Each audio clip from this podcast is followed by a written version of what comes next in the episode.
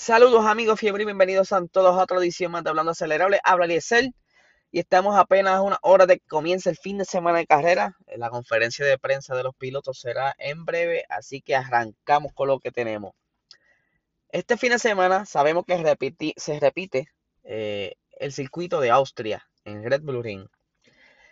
Pero la única diferencia de este fin de semana será, obviamente, eh, los diferentes setups que los muchachos van a traer para este, para este weekend, con las mejoras de lo que no pudieron hacer el fin de semana, semana pasado, pero Pirelli va a traer unos compuestos distintos que ya lo hemos mencionado eh, en los episodios anteriores, donde será el C3, C4 y C5, donde eh, el compuesto medio de la carrera pasada será el compuesto duro de esta carrera, así que esto pone las cosas más interesantes, ya que obviamente mientras más blandos los compuestos, más, más rápido se degradan, lo que entonces altera las estrategias y entonces tendrán que hacer algún setup donde no se coman tanto las gomas, pero se mantengan rápido, que es una cosa bien difícil porque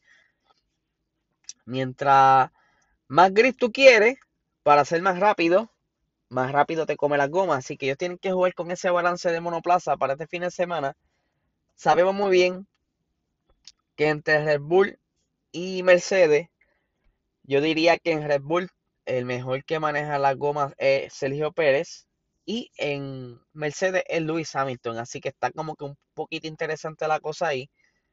Eh, obviamente, Mercedes va a hacer todo lo posible para entonces quizás, saben que no van a poder ganar, pero por lo menos tienen la carta de la posible victoria, que, que será entonces la estrategia y de qué manera van a hacer el setup de ese monoplaza. Lo mismo debe estar pensando Red Bull, porque ya saben que lo que hicieron fin de semana les funcionó, pero los compuestos cambian, tienen que jugar la manera entonces de que no se coman esas gomas rápido. Yo sé que quizá una que otra escudería se tire la chance de hacerla una sola parada, pero yo dudo mucho que una parada sea la solución este fin de semana porque como dijimos, los compuestos son más blandos y pues no van a durar mucho. Yo te diría que esas gomas medias puede que duren unas 12 vueltas y las soft unas 8. No sé, todo depende cómo las maneja el piloto. Eh, hay que ver cómo lo van a hacer. Pero entonces, estaba diciendo Mercedes que ellos van a seguir con su eh, alerón trasero de la misma manera, no, no van a moverse a algo similar a lo que tiene Red Bull, porque ellos dicen que el momento no es suficiente para alcanzar a Red Bull. Obviamente Red Bull le va a sacar el provecho a ese alerón. Eh, de verdad, ya es cuestión de, detalles. Porque ahora no podemos tocar lo que son las piezas mayores. Es cuestión de que los equipos se, se, den cuenta de los detalles que necesitan. Esas tonterías que entonces le den un poquito de, ritmo en pista. Este fin de semana serán un poco más rápidos, obviamente por los compuestos.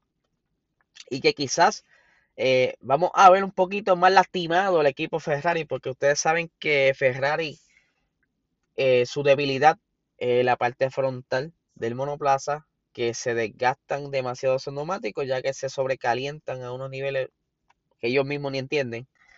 Eh, y al traer estos compuestos más blandos de que, el fin de semana pasado, pues quizás veamos, quizás, solo quizás, al menos que tenga una solución, pero lo que se proyecta es que podemos ver a quizás Ferrari bastante atrás, cuidado que esté fuera de los puntos. Esto le da entonces una oportunidad a lo que es Alpine, Alfa Tauri, acomodarse mejor en esa mediana parrilla, que hay una batalla bastante buena ahí por los puntos. Eh, que si podemos ver eh, a Carlos Sainz y, Charles Leclerc, que están normalmente entre la posición 6 y 7, 7 y 8, si de verdad las afecta tanto como pasó en Francia, pero pues vamos a ver fuera de los puntos, entonces Sebastián Vettel y Lance Stroll pueden acomodarse mejor, porque ellos a pesar de todo, han ido progresando.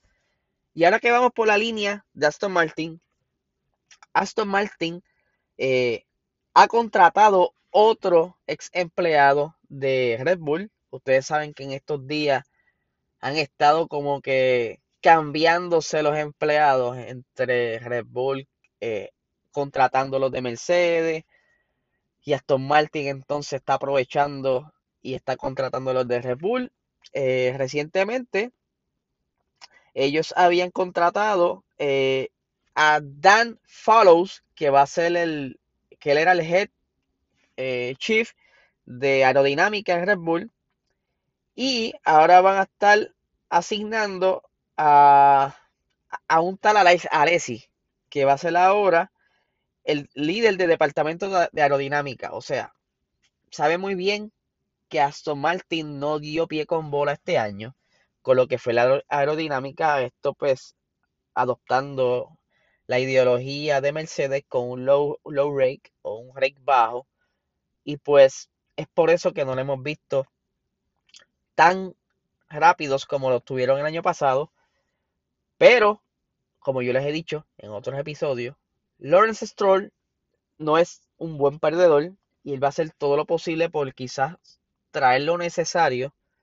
Maybe para este año no veamos tanto, aunque ellos esperan mejorar y tener más puntos, porque ya que no pueden batallar por esa tercera posición en el campeonato de constructores, pues por lo menos quieren quizás alcanzar a un cuarto o quinto puesto para agarrar esos, esos millones. ustedes saben que al final de cada temporada, dependiendo de la posición, de que, que tú quedes en el campeonato de constructores, te toca unos chavitos, ¿verdad? Y pues Laura Ancestral obviamente necesita ese dinero porque tiene que recuperar lo invertido, más necesita entonces para poder correr el año que viene.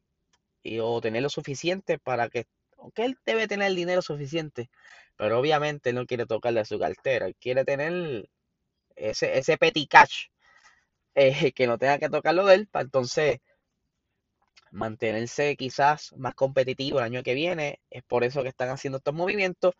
No me extraña que sigan contratando más personal en el departamento de aerodinámica. Ya hemos visto que tienen dos personales, dos personal nuevos y que quizás estén aún en la cacería, ya que hay muchos de los empleados de las diferentes escuderías que están bien por contrato y se les están cumpliendo los contratos y al no renovarle o le hacen una oferta por encima de la renovación, y es que así como ellos adquieran estos empleados, eh, es una buena estrategia, ya que en estos tiempos de quizás mucho, mucha cosa pareja, tienen que buscar esas tonterías que lo haga sobre destacarse sobre los demás.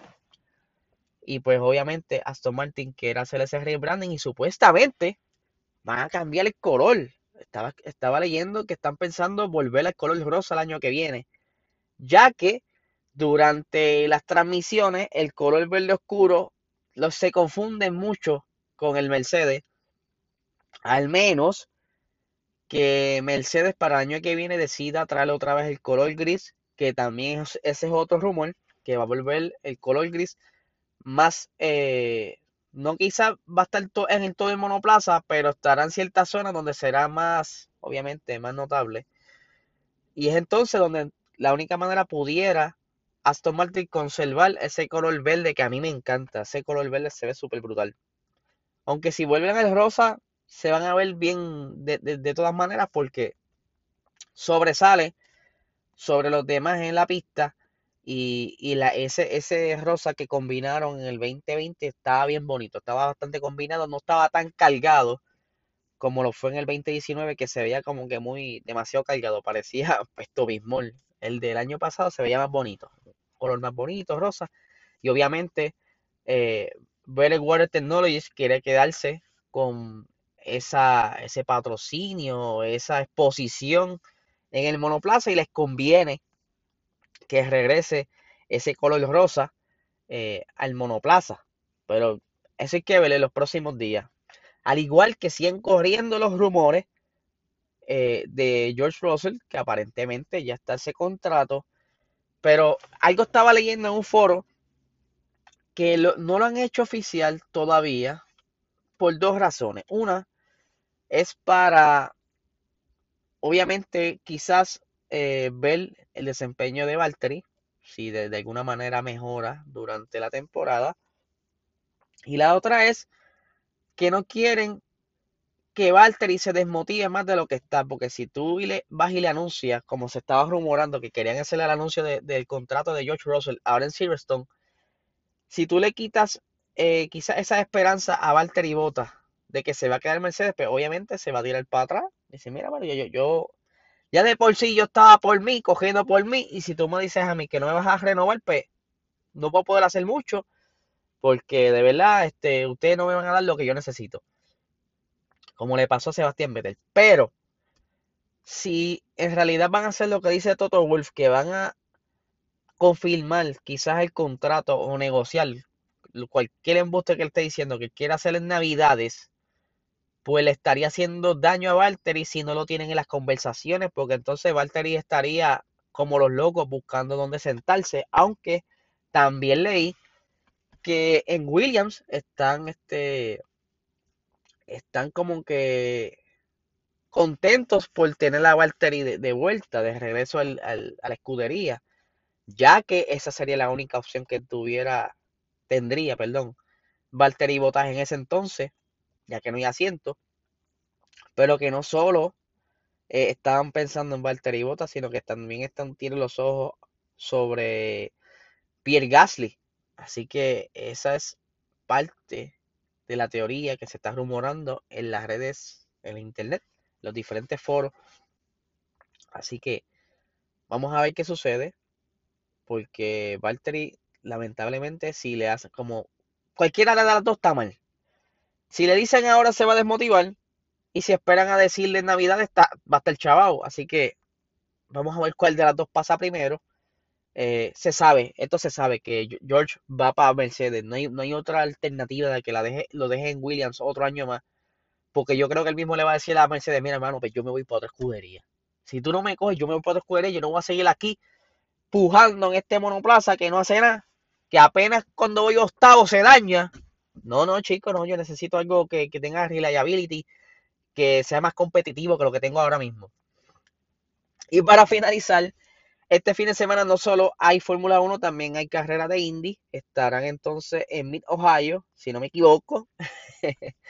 y será la carrera entre 12 a 2 de la tarde por ahí. Va a estar siendo eh, transmitida por Peacock Premium, Así que será un fin, de semana mojado porque anunciaron mucha lluvia y entretenida porque tenemos este carrera de Fórmula 1 y de Indy. Así que mi gente, este es el episodio de hoy. Que tengan un excelente día.